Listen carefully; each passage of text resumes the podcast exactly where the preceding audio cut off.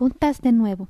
Cuando la paz y el silencio volvieron al valle, la victoria era nuestra, pero las huellas que había dejado el enfrentamiento confirmaron la atroz sospecha que Tomemilla había tenido desde el principio. Mientras los magos y brujas se felicitaban unos a otros y ayudaban a los heridos, volé hacia el sauce en busca de vainilla. La encontré llorando, quizá de alegría, quizá de cansancio, quizá por ambas. le besé las, las lágrimas y le sonreí. Todos estamos bien, le dije. Las ramas del sauce se abrieron por encima de nosotras y nos bajaron despacio al suelo, donde Tomemilla y Cicero esperaban ansiosos para abrazar a la niña. Está sana y salva, sollozó Cicero, es, estrujando a, la, vainilla en un largo abrazo. También llegó Barolo, que ladró de alegría, y ella le dio las gracias. No lo habría conseguido sin ti. Eres un amigo valiente, dijo acariciándolo. Luego se arrojó a los brazos de Tomemilla. Oh, tía, he pasado tanto miedo por ti. Ha sido duro, respondió ella, pero hemos salido triunfantes, por muy poco. Y tampoco, pensé.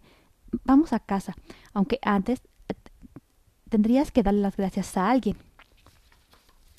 Agarrando a su tía de la mano, Babu acarició el tronco del sauce. Shirley tiene razón, eres todo un caballero, o todo, o toda una dama, intervino Tomemilla. Si regresas por, haberme salvado, vendré a verte cada vez que pueda, dijo Vainilla. Nos encaminamos por el sendero de vuelta. Tomemilla, sin embargo, se quedó un poco atrás, como si esperara a alguien. De pronto sonrió y mandó un beso al cielo. Levanté los ojos y vi al dragón blanco de Doom, que revoloteaba encima de ella. Naim movió las alas en señal de despedida y se fue. Tomemilla me miró y, me guiñó un ojo. Ahora regresemos a casa, susurró mientras yo me dejaba caer exhausta en el bolsillo de Babu. El abrazo. El pueblo entero vino a recibirnos fuera de las murallas. Era una multitud variopinta y silenciosa. Los, los hombres por delante con antorchas, detrás, las detrás las mujeres con los niños. No se alzaron gritos de júbilo ni aplausos, sino que al pasar nos, ofrecían algo, una copa de vino, una copa de vino caliente, una manta, una palmada en el hombro, una frase amable. Gracias, gracias por todo, corazón. ¿Qué habríamos hecho si sin vosotros? ¿Estáis bien? ¿Hay heridos? Una batalla terrible.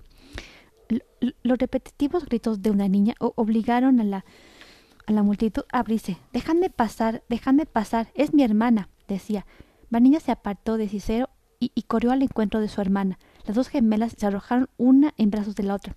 Perdóname, perdóname, Babú, lloriqueó Pervinga. No, es, no, es culpa mía. Tú no has hecho nada, dijo Babú, estrechándola con fuerza. Grisam las miraba desde muy cerca. También a él lo abrazó Vainilla. Antes de separarse, Dub tomó el rostro de Lara Tomemilla entre las manos y le dio un, beso en la frente. Es la mejor bruja que he conocido nunca, Lila de los senderos, y siempre estar orgulloso de estar a tu lado, le dijo. Vi que Tomemilla le sonreía por, por, por toda respuesta, unas una sonrisa cansada pero llena de reconocimiento y dulzura. Recuerdo que pensé que hacían una buena pareja. ¿Quién sabe si, si, se les había pasado alguna vez por, por la cabeza? La atroz sospecha. Aquella noche, los, los ritos de, la cena y de las buenas noches transcurrieron en silencio. Sister y Tomemilla bebieron un sorbo de caldo y dieron enseguida las buenas noches. Dalia calentó le, le, Talia calentó leche con miel para las niñas y, les cortó dos pedazos de tarta de chocolate. No dejó de mirarlas ni un momento y cuando terminaron les acompañó a su habitación. Yo volé al invernadero pese a saber que aquella noche estaría allí, allí sola. E, entré despacio en la oscuridad y, me posé sobre una orquídea blanca desde, desde, la, desde la que se podía admirar el cielo otra vez estrellado. Acunada por el perfume de las flores y cansada por tantas emociones, cerré los ojos y finalmente descansé. Estaba a punto de dormirme cuando me, sobresaltó un crujido. Al volver la cabeza, vi una sombra levantarse de la silla de la tomemilla. ¡Ah! grité de miedo. La sombra dio un respingo, tiró algunas macetas y como un animal atrapado se aplastó contra el, contra el cristal del invernadero. En ese momento, gracias a que la luna le iluminó el rostro, la reconocí. Tomé milla. Oh, ah, pobre corazón mío, ¿eres tú, Feli? ¿Quieres matarme de un susto? A mí me, a mí me, me, me, lo va a decir. Creía que estaba en, en su habitación, hada mía. Acabo de perder mil años de vida. ¿Cómo es que no, no estás con las niñas? Mamá Dalia está con ellas. ¿Cómo te encuentras, Adita? Ni siquiera te lo había preguntado. Y, y, no te he dado las gracias por tu inmenso valor. Gracias, sí, feliz, tú, celas, tú serás de, de, decirme lo que querrás. Es un honor tenerte con nosotros. Mañana a doble ración de panecillos de, de, de, naranja. Aunque, aunque organizara ese gran jaleo ayer por la, por la noche, pregunté. Ah, claro. No te ¿No te has enterado de las novedades? dijo Tomemilla, volviendo a sentarse. David ha hablado hoy con Roble mientras te buscaba a ti y a las niñas. ¿Y sabes qué ha descubierto? No, el que ha descubierto quién metió las varitas en los vestidos de las niñas. ¿De verdad? ¿Y quién fue? Cicero. Cicero. Él mismo, con la ayuda del señor con, la ayuda del, del leñador MacDough. Oh, y, y, yo que no, que no le hice caso, había empezado a decirme algo por la mañana, pero, pero creí que, que, se, que se trataba de un cotilleo. Cicero quería hacer, quería hacer un regalo simbólico a Yababu por su primera lección de magia, así que en secreto pidió al leñador que buscara dos ramas de nogal sin defectos para hacer con ellas dos varitas iguales. Hace dos noches, sabiendo que yo haría aparecer los uniformes en el armario, entró y puso las varitas en los trajes. Debió de ocurrir cuando tú no estabas, pero fue una casualidad. Pobre señor Cicero. Para una vez que, que, que para una vez que tiene un pensamiento mágico, dije.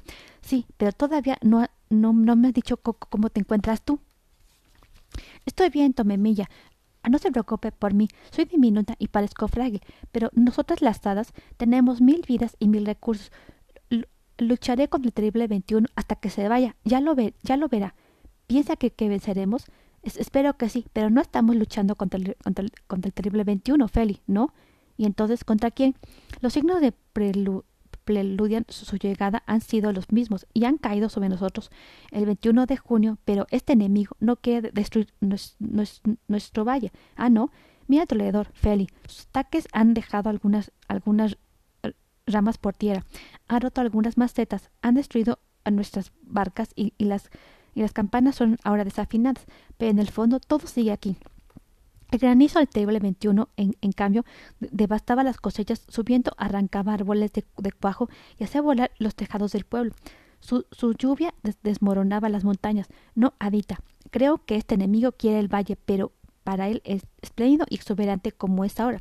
Por eso rapa también a los magos de la luz, para que, para que reconstruyan mañana lo que las batallas arruinan hoy. Lo que dice tiene sentido, pero ¿cómo se ¿Cómo se combate a un enemigo de esta clase? Una buena pregunta, aunque lamentablemente no tengo la, respuesta. Todavía no. Bueno, dije con tono optimista. Por ahora le damos, le hemos dado una, una buena a eso. ¿Cómo tengo que llamar a este nuevo enemigo? A quien quiere poseer la belleza sin, sin comprender su valor, yo lo llamo Safio, respondió Tomemilla. Safio, respondí. Suena bastante mal. Sí, será más fácil luchar contra él ahora que ahora que, que, que sé su nombre. El secreto de las gemelas. De camino a la habitación de las niñas, me detuve un instante a escuchar. No quería interrumpir conversaciones delicadas, imaginando todo lo que tendrán que todo lo que tendrán que contarse. Al no oír a más que la respiración de la casa, en, entre seguía encendida una lucecita, pero las niñas dormían. Estaban las dos camas de Pervinca y se, y, y se, agarraban, se agarraban las manos. La mano de Pervinca, que apretaba la de vainilla, tenía un anillo en el dedo al lunar. Habría, habría, habían hablado de él, probablemente, y habían, habían llega, llegado a un acuerdo. El gran amor que las unía había vencido también en esto. Lo que habría dado por escuchar sus palabras en aquel momento, por lo que se dijeron, se dijeron permanecerá en secreto para siempre, un secreto entre hermanas. Ella era precioso así. Dejé la brújula cerca de Babu, saludé a Rex que, quedó, que dormitaba allí al lado y apagué la luz. Había, había prometido que, que, velaría cada di, di, diminu, diminu, diminu, ni, mi, no estoy, diminu, so, instante, así que ni siquiera traté de dormirme. Tomé una pluma de mi cajón y empecé a escribir este diario. Vivía con la familia Periwinkle desde hace, desde hace más de, de diez años, pero mi, pero mi gran aventura con ella comenzará, comenzaba aquellos días y me, y me depararía aún muchas incre, incre, increíbles sorpresas.